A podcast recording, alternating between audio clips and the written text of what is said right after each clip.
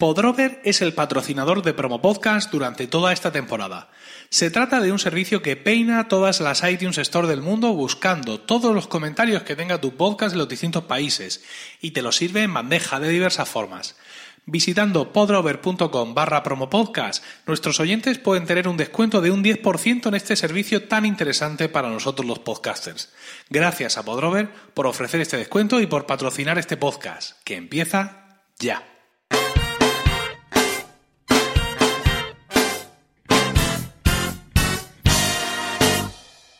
Bienvenidos a Promo Podcast, capítulo 103 del 13 de febrero de 2017.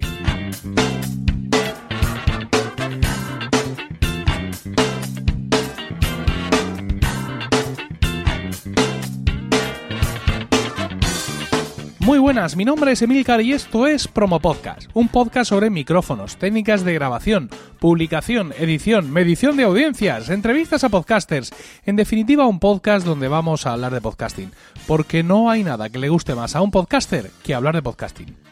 Volvemos hoy a tener un podcast invitado, cosa que no ocurría desde el no sé qué fecha de diciembre del año pasado, cuando hablábamos con Enrique Casado de Escuela de Periodismo. Hoy vamos a conocer un podcast inusual.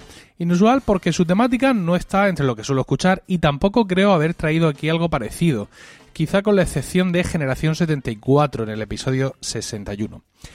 Eh, Cita con la Noche, nuestro podcast de hoy, se define a sí mismo en Evox en la categoría de mente y psicología y en iTunes en salud, dentro de la subcategoría de autoayuda. Su descripción apenas sí ocupa un par de líneas. Dice, cuando se apaga el día se enciende la noche, un espacio de encuentro, de cercanía, de sentimientos compartidos, una cita con nosotros mismos. Para contarnos más de Cita con la Noche tenemos con nosotros a su presentador, Alberto Sarasúa. Buenas noches, Alberto. Hola, ¿qué tal, Emilio? Muy buenas noches. Buenas noches, eh, amigos oyentes. Aquí estamos en la noche, que es tu hábitat natural. Aunque realmente, digo, la verdad es que no es mi hábitat natural, yo soy bastante de día. Pero, pero la noche tiene, tiene su aquel, ¿verdad? Bueno, ya casi cae un mito ya en el primer envite. Sí. Pero. Caerán más, ¿eh? Sí. Muchas veces eh, siempre decimos que el podcast lo bueno que tiene es que lo escuchas cuando quieres, no sé cuánto, para esta parte. Y hay muchos compañeros que mm, dicen buenos días, buenas tardes, buenas noches, o hacen un saludo neutro.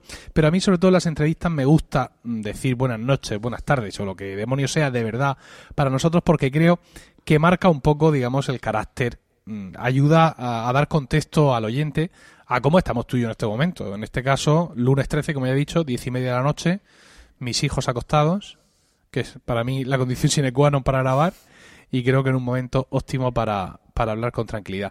El último episodio publicado de tu podcast lleva el número 421. Eh, sí. Suponiendo una periodicidad semanal constante e inapelable, esto supone, según mis cálculos, que no soy muy bueno haciéndolos, que empezaste en 2008, ¿es así? Exactamente, llevo pues eh, casi nueve años haciendo este programa, sí. De hecho, en un principio era un programa de radio, radio, que uh, yo soy profesor de un colegio y entonces, bueno, pues con mis alumnos hacíamos un taller de radio y el, un programa que hacíamos en directo los viernes era el de cita con la noche. Tenía otro, otro tipo de contenido, pero bueno, había una parte muy parecida a esta. Y yo decidí, cuando ya acabó todo aquel proyecto, pues continuarlo a título personal. Y dije, pues venga, vamos a continuar con Cita con la Noche. Y aquí está, y aquí está Cita con la Noche, pues con toda una trayectoria, si quieres luego lo comentamos, pero un poco como ese momento de, de, cercanía. La noche es lo que tiene, ¿no? Que, que, abre un poquito el corazón y que, y que de alguna manera permite que los sentimientos se, se agranden, ¿no? También me gusta decir que Cita con la Noche es, digamos, la mejor manera de soñar antes de dormir porque realmente es de lo que se trata, de soñar un poco y de dejarnos llevar. Ese típico podcast eh, que uno escucha, Emilio, cuando le apetece un poco dormirse tranquilo y, confieso que a veces me duermo yo escuchándome a mí mismo. ¿eh? bueno, acabas de explicar algunas cosas sobre el podcast. La descripción, como ya hemos visto, es muy breve podrías, eh, o sea, tú ahora mismo nos has descrito un poco el ambiente, el entorno de tu programa. ¿Tienes un objetivo? Es decir, eh, ¿tienes un objetivo de llegar a la gente, ayudar a la gente, eh, entretener sí. a la gente? ¿Cuál, es, ¿Cuál definirías que es el objetivo exacto de Cita con la Noche? Pues mira, el objetivo yo creo que más importante es, eh, aunque sea de noche, despertar un poco, es decir, procurar eh, al oyente darle la posibilidad de mirarse un poco hacia adentro, porque yo creo que vivimos todos, eh, yo me incluyo, en, pues en situaciones de todos los días que vamos aquí, vamos allá, que si los hijos, que si el trabajo, que si tal cual, y al final resulta que tenemos poco tiempo para mirarnos y para de alguna manera descubrir cosas de nosotros mismos. Entonces, cita se llama cita porque precisamente a través de frases, a través de poemas o a través de textos, pues uno va descubriendo, ¿no? Poco a poco cosas que las tenía ahí dormidas. Y ya digo la noche porque es el momento, digamos, en donde afloran más los sentimientos. Entonces, el objetivo yo creo que es un poco crear una, una cierta comunidad, una cierta compañía que nos damos unos a otros y sobre todo un momento yo creo que estupendo pues para abrir el corazón y de abrir de alguna manera todo lo que llevamos dentro. Es un poco el objetivo que tiene Cita con la Noche. Has hablado de las citas y, me gustaría introducir un poco a los oyentes en el formato de tu programa. Hay una primera parte que mm, parece una narración, parece, digamos, un texto más formal, más dirigido, eh, que busca algún tipo de reacción en nosotros, quizá, y luego una segunda parte donde, digamos, que tú ya eh, estás un poco más suelto para hablarle de alguna manera, un poco de manera más directa al oyente. ¿Es así? ¿Cómo, cómo definirías esas dos partes que yo he entendido que hay en tu programa? Pues yo creo que hablas bien de esas dos partes, aunque inicialmente yo quería hacer un programa un poco minimalista, es decir, que salga lo que salga, que no hay ningún problema. Yo planteo temas, pero ya últimamente son los oyentes los que me los plantean. Alberto, ¿se puede tratar tal tema? Y digo, pues por supuesto que sí. Entonces busco de alguna manera textos motivadores y los voy enlazando con música. Esa es un poco la idea. Y a veces pues hay cuentos, otras veces hay poemas, otras veces hay citas que simplemente las voy dejando caer, otras veces ya son textos más completos de tipo autoayuda, otras veces eh, hay alguna experiencia personal que también dejo colar de vez en cuando, pero un poco una estructura minimalista. Sí para mí es muy importante la presentación. De hecho, no se anuncia el programa hasta pasado los primeros cuatro o cinco minutos porque creo que esa forma de, centrarnos, de, sea, creo que es importante antes entrar en materia como crear un texto, digamos, motivador y luego ya poco a poco a donde vaya llevando, porque yo muchas veces ni lo tengo muy estructurado, de verdad. Simplemente lo que. donde me vaya llevando el corazón y donde yo vea que puede ir por, por un lado o por otro. Más o menos. Cuando, cuando contactamos para, para establecer esta, esta entrevista, uh, una cosa que me llamó mucho la atención y que te la pregunté. Te pregunté mm. por qué todos tus programas duran 30 minutos exactamente. Y uh, me dijiste que es porque el programa aparte de estar evidentemente en su formato nativo, que entiendo que es el formato podcast, había algunos radios, algunas radios, entiendo que radios FM, ¿no? Radios eh, convencionales, que, te lo, que te lo están emitiendo. ¿Esto cómo, cómo ha ocurrido? ¿Qué radios son estas? ¿Cómo contactaron contigo? Bueno, pues eh, inicialmente con una de las radios con las que yo tengo más contacto, que es una radio precisamente de Valencia, eh, a la que he ido ya un par de veces y he tenido contacto incluso con los oyentes, pues yo mismo me ofrecí. Yo hubo un momento en que dije, yo creo que este producto es bueno y además me lo venían reclamando de algunos lugares de América y dije, bueno, pues nada, voy a, voy a lanzarlo. Entonces, bueno, pues contacté con ellos y estupendo y bueno, y y estoy encantado porque con ellos llevo más de 300 programas, no son todos porque empecé un poco más tarde, pero bueno, fue un poco así. Y últimamente, pues hay una radio de Madrid y hay otra también de, de, Cataluña, pues que están emitiendo el programa semanalmente. Y una de las radios me pidió, por favor, si podía circunscribirme a los 30 minutos, pues para el tema de programación.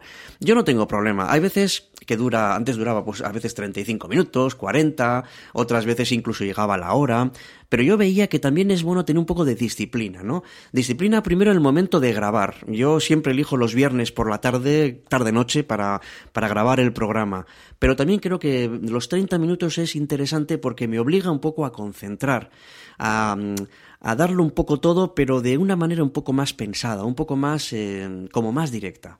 Y esa es un poco la, la, idea de por qué los últimos no sé cuántos programas pues tienen una duración de, de 30 minutos. Y es una experiencia para mí muy bonita, muy bonita porque los oyentes se ponen en contacto conmigo, eh, sobre todo los de la, esta radio de Valencia, de la Yosa, Yosa FM se llama, pues eh, muchas veces eh, pues me pongo en contacto con ellos, con su director, me comentan cosas y hay un feedback, Emilio, que para mí es una de las cosas que más me emocionan y que más me gustan de lo que es este programa de Cita con la Noche. Pues hoy en el Día Internacional de la Radio acabas de darme la sorpresa de mi vida porque yo he tenido uh, varias experiencias en radio, no, no, ¿Ah, sí? Sí, no como tú, he tenido experiencias periódicas, he tenido experiencias puntuales, he tenido experiencias, eh, mm, insisto, de, varios tipos, no de una manera, digamos, tan constante y tan presente. Es decir, no he tenido un programa mío eh, como fuera. Y ha habido una cosa que ha caracterizado, pues, todos esos, creo que fueron en total tres años sumando etapas, y es cero feedback. Es decir, para mí la gran diferencia entre eh, hacer podcasting y, haber hecho radio es la ausencia absoluta de feedback. quizá Mm, pueda deberse, digamos, a la temática, ¿no? Que, uh, pues yo siempre comento que mm, el podcasting es más dado o más proclive a temas nicho, como pueda ser, por ejemplo, la afición por la tecnología, ¿no? Sin embargo, quizá tu tema, al ser más genérico, es eso lo que ha, eh, lo que ha propiciado que sí puedas recibir ese feedback de la, de la audiencia de la radio. Claro, es que hay un tipo de audiencia además eh, para ese tipo de programas eh, con bastante sensibilidad, eh, a este lado del charco y también al otro, en los dos sitios, ¿no? Y yo además puedo mirar de dónde descargan el programa y bueno, y, me estoy muy contento porque cubro pues todo el planeta, es decir, no todos los países, pero todos los continentes. En América todos los, todos los países y luego pues casi toda Europa, incluso países de África, incluso de Oceanía y de Asia. Entonces yo digo, hay un tipo de oyente eh, que quiere un poco cultivarse, que quiere crecer personalmente, que quiere descubrir cosas de sí mismo y quiere mejorar en su vida. Y es un poco los que, los que de alguna manera buscan ese tipo de programas, ¿no? Eh, en este caso, la plataforma que funciona muy bien para mí es Evox, porque es la que de alguna manera me ha dado la, la oportunidad de, de, pues de lanzar un poco lo que a mí me gusta y de crear un feedback con los oyentes, ¿no? Que lo hacen a través no solo de la página de Facebook del programa, sino especialmente a través de Evox. Bueno, pues yo, creo que es lo más importante. Es decir, eh, uno siente la soledad a veces del micrófono y dice, ¿y esto que estoy contando, que estoy un poco abriendo mi corazón, que estoy intentando llegar? si realmente no encuentro que alguien me responde, es como hablar en el desierto, ¿no? Y, y, yo creo que el programa tiene su, su encanto por eso precisamente, porque crea una cierta complicidad, ¿no? Con, con el oyente. Y yo creo que, que formamos de alguna manera una cierta comunidad, pero sobre todo de personas que queremos crecer, que queremos, eh, no sé, ver la vida de otra manera, queremos aprovechar nuestra vida pues para darle un sentido, ¿no? Y, y por eso hacemos una pequeña introspección para que luego podamos un poco llevarlo a nuestro, pues a nuestro caminar diario. ¿Y han, notado transferencia de oyentes? Es decir, ¿hay gente que te escucha en la radio, que te ha escuchado en la radio y que ha pasado a, escucharte al podcast y, y que además te lo han dicho, por así decirlo? Yo sé que me escuchan a través del podcast fundamentalmente, porque la radio, claro, emite el programa los domingos a las 11 de la noche y bueno, pues hay gente que a esa hora está y hay gente que no está. Pero yo sé, por ejemplo, que no solo me escuchan en la radio, sino que muchas veces pues me escuchan a través del podcast. Y como tienen la oportunidad de escucharlo cuando ellos quieran, pues claro, es una, para ellos es, es, una maravilla, ¿no? Porque no, no dependen de ese momento puntual. Pero también es verdad que, que muchos están pendientes, en el caso de ellos FM, a las 11 de la noche los domingos, pero también hay otras radios que sé que están escuchando. No he recibido feedback de otros todavía porque acabamos de empezar, pero sí es verdad que, que noto, por ejemplo, que la audiencia en, en esos lugares, por las descargas, pues que aumenta. Entonces digo, bueno, pues hay algo ahí. Hay gente que quiere escuchar el programa una vez más, que quieren de alguna manera completar, porque hay algunos que dicen que lo escuchan más de una vez. Y eso es una cosa que me, pues la verdad es que me ilusiona muchísimo, porque, porque son palabras que, que de alguna manera vuelven otra vez y otra vez, y cuando, es como pasa con una película buena, que cuando uno la ve la segunda vez, descubre cosas que al principio no había visto, ¿no? Y creo que con este programa, pues pasa algo muy parecido. Eh, ahora vamos a. Has, mencionado a Ivo que me resulta interesante. Eh, efectivamente, como bien dices, es tu plataforma, digamos, eh, nativa y es donde cuelgas el programa. Hay en tu cuenta de Ivox 121 audios. ¿Dónde está el resto? Buena pregunta. Es que este programa ha tenido varias etapas. en un principio lo tenía en otros lugares. luego tuvo un momento en que yo mismo me decepcioné y, y, los borré porque no le veía yo mucho, no sé, no le veía mucho cuajo. Y luego decidí volver otra vez, y fue cuando empecé ya y los mantuve todos en, en Este programa pues ha pasado por diferentes etapas. Esto, pues ya sabes, Emilio, que hacemos esto pues por, por amor al arte, porque nos encanta. Yo además personalmente soy profesor de lengua y literatura, entonces me encanta la palabra.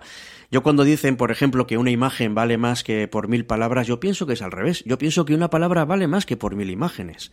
Y si te das cuenta, una palabra bien sugerida es, es, tremenda, te abre un mundo de posibilidades. Y por eso no están todos los programas ahí, ni siquiera los tengo yo.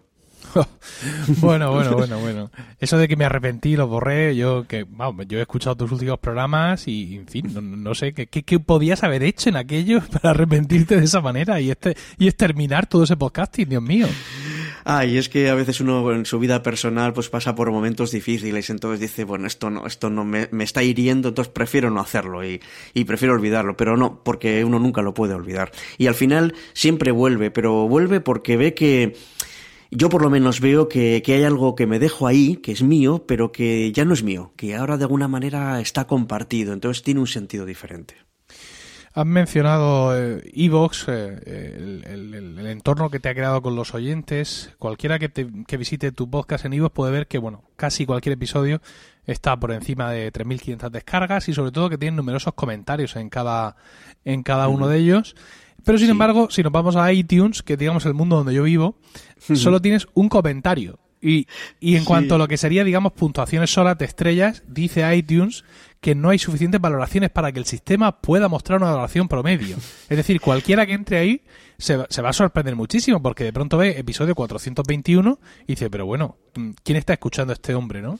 A este hombre que tiene cero estrellas. Fíjate, ¿no? Eh, que yo lo digo muchas veces, siempre hablo de mi rincón del podcasting, de, de mi parte del podcasting, porque no nos damos cuenta que incluso en un país, eh, ni siquiera hablando ya de la lengua española, ¿eh? en un país como España, donde el mundo del podcasting es relativamente pequeño, sigue habiendo muchos mundos, submundos del podcasting dentro, que, que no se interseccionan, ¿no? Es decir, por un lado estamos los que de, de iTunes y las aplicaciones de podcast recibimos nuestra mayor parte de oyentes eh, y de feedback, y luego están los que tienen otros portales, eh, otros medios, por supuesto Evox, ¿no? Donde ya alguno, alguno de los que publica allí su podcast ya ha denominado el concepto Evoxfera, o gente, digamos que el sitio donde los oyen es su página web o, Facebook, y es curioso cómo, eh, digamos, en un universo tan pequeño, insisto, como es el podcasting español, todavía tiene que haber adentro para que existan estos pequeños círculos que parece que, eh, no lo sé, que, que pareciera que no se tocan, ¿no? Ya, ya, es verdad. Porque, hombre, en el fondo como es lo mismo, porque es eh, el mismo feed el que va a iTunes y el que va a iVoox. Sin embargo, yo creo que es un tipo de audiencia diferente. Yo creo que iTunes hay un público, digamos, que por una parte busca radios convencionales y, y bueno, y busca un poco ahí la repetición, digamos, de sus programas favoritos. Y luego por otra parte, pues están los podcasts de, pues ya de tecnología, que a mí me encantan, por cierto. Eh, hay podcasts pues un poco ya diferentes, pero sobre todo que se oyen mucho. Pero creo que iTunes tiene su propia su propio estilo. Y, y, yo la verdad es que ahí no, no he conseguido entrar, pues yo creo porque porque mis oyentes no entran por iTunes, yo creo que entran por por iVoox, entran muchísimos. Y de hecho por a través de la página de Facebook que luego uno comparte con otro, yo creo que en algún programa se ha hablado alguna vez Emilio que que si merece la pena o no el, el, el tener alguna red social, yo creo que sí merece la pena porque es que el programa va de un sitio a otro y, y luego además te encuentras que pues eso, pues que yo todos o casi todos los días tengo peticiones de unirse a la página de Facebook y eso me parece que es, eh, es una señal muy interesante, pero creo que tiene su propia vida.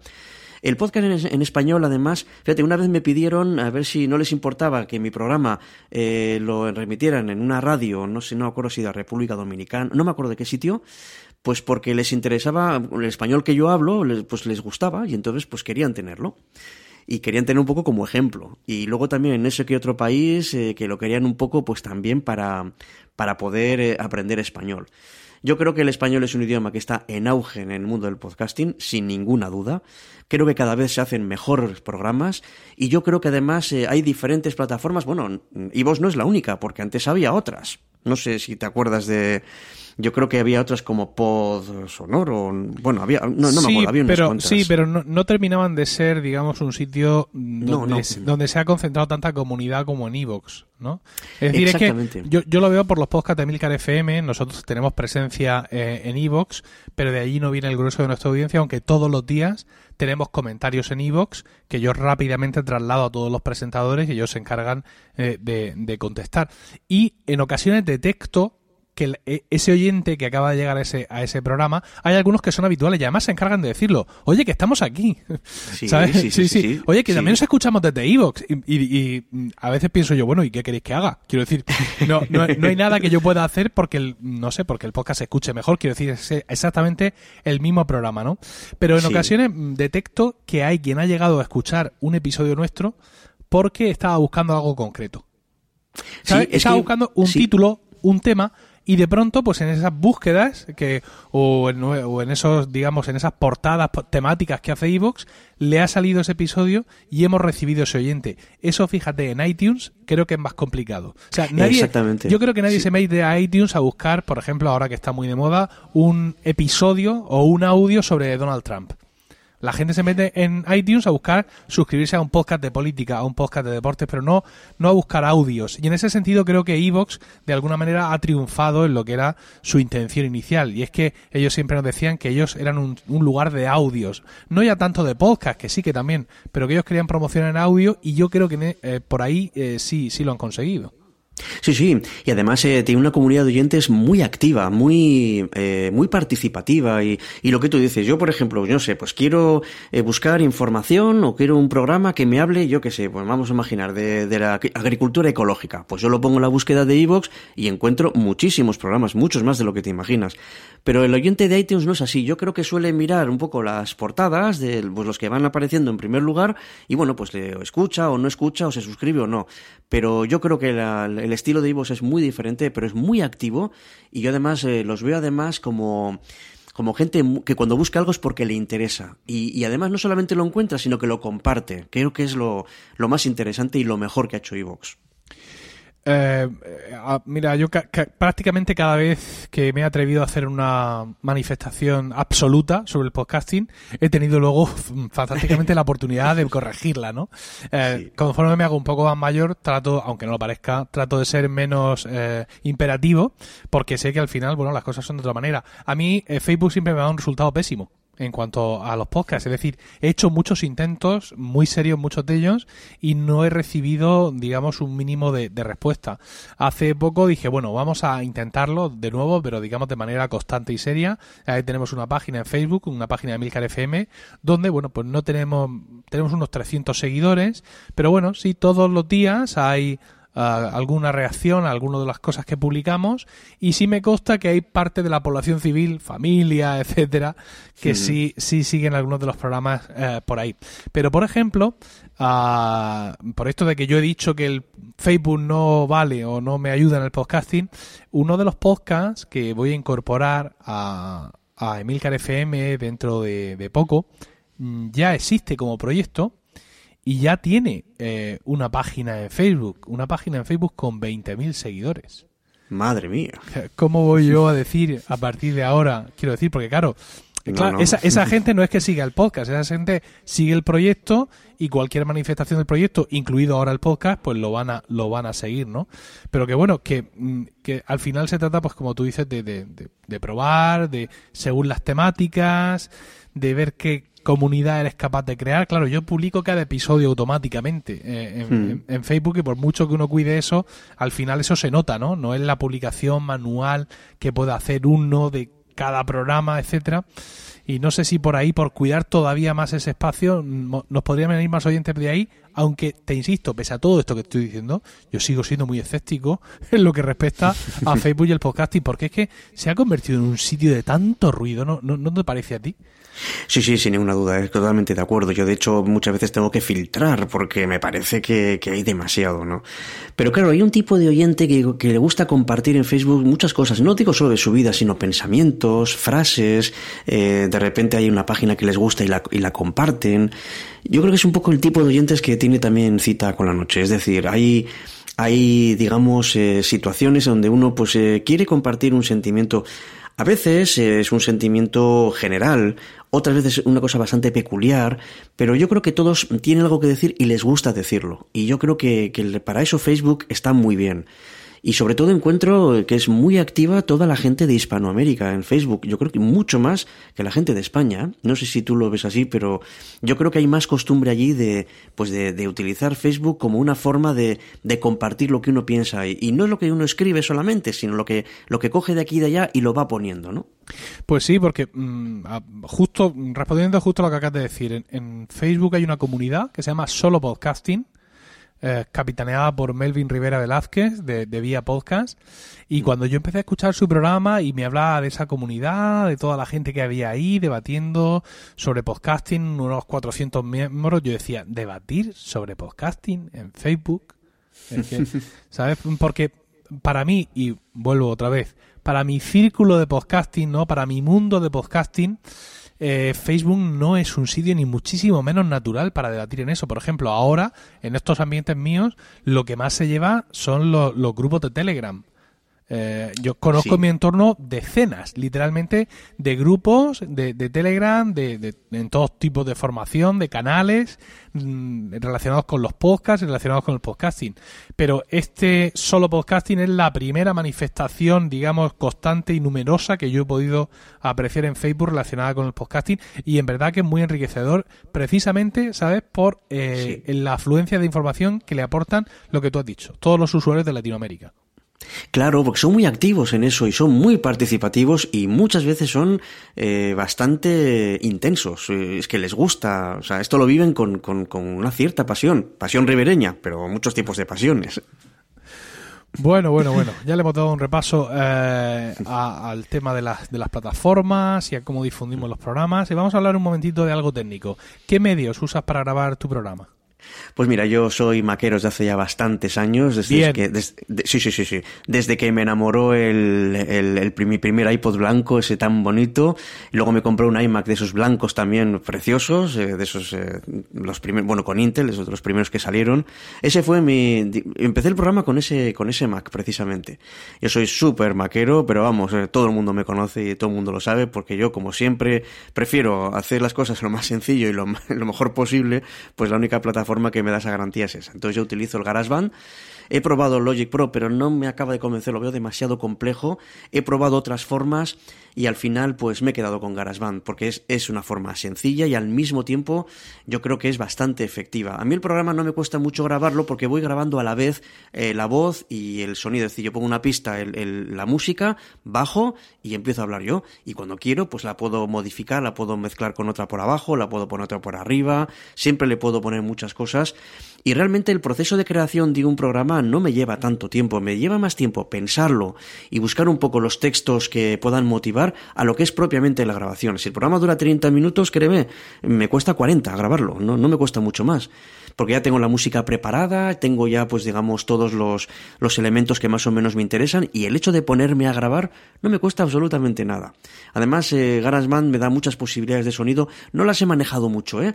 pero sé que puedo mejorar algunas cosas de la voz, lo he intentado, a veces veo que me queda demasiado grave, no me gusta, suelo cambiarla, eh, otras veces he utilizado trucos que tú has dado en tu libro también y bueno, sí me ha gustado con Amadeus, alguna modificación que he hecho, pero pero realmente yo voy a lo sencillo y, técnicamente, pues nada, tengo un micrófono que lo compré en la Apple Store, el Jet de Blue este, este que parece pues no sé cómo decirte con lo que sí, parece. Sí, sí, Lo conocemos, lo conocemos. Lo conocéis, ¿no? Eh, que me, parece que da un buen sonido. Llevo con él mucho tiempo y como el primer día está perfecto.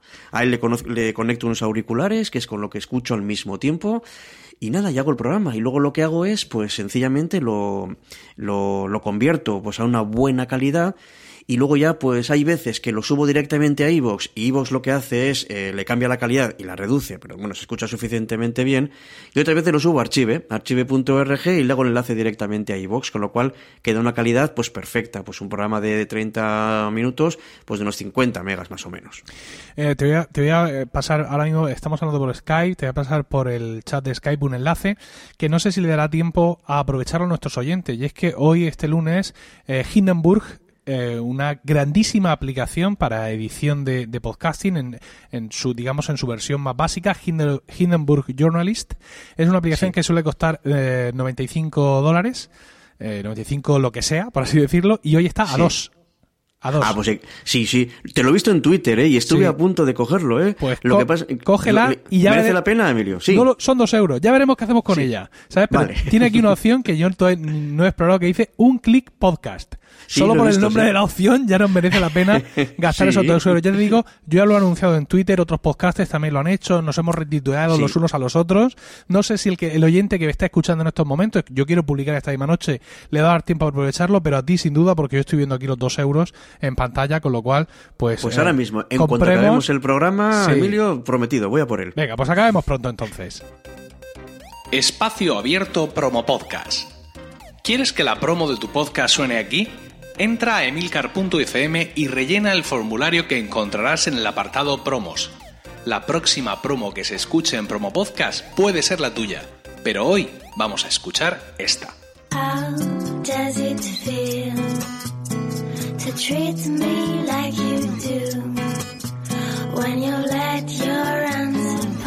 Hola, esto es Me Gustan los lunes. Este es el episodio de presentación del podcast de Singular Search en este podcast intentaremos que los lunes sean menos lunes. Hablaremos de música, de cine, de series de televisión, de e-commerce, tendremos entrevistas, de por qué hacemos las cosas que hacemos, de dónde sacamos las ideas, en resumen, todo lo que se nos ocurra para que los lunes sean un día más cercano al viernes. Si quieres proponernos algún tema, ponte en contacto con nosotros a través de nuestro email hola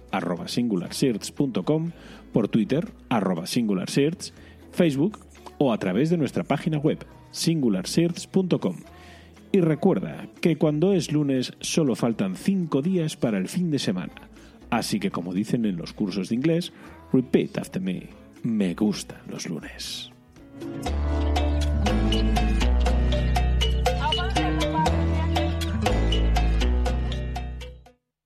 Finalmente, y como hacemos con todos los invitados, voy a pedirte que nos recomiendes un podcast para nuestra audiencia.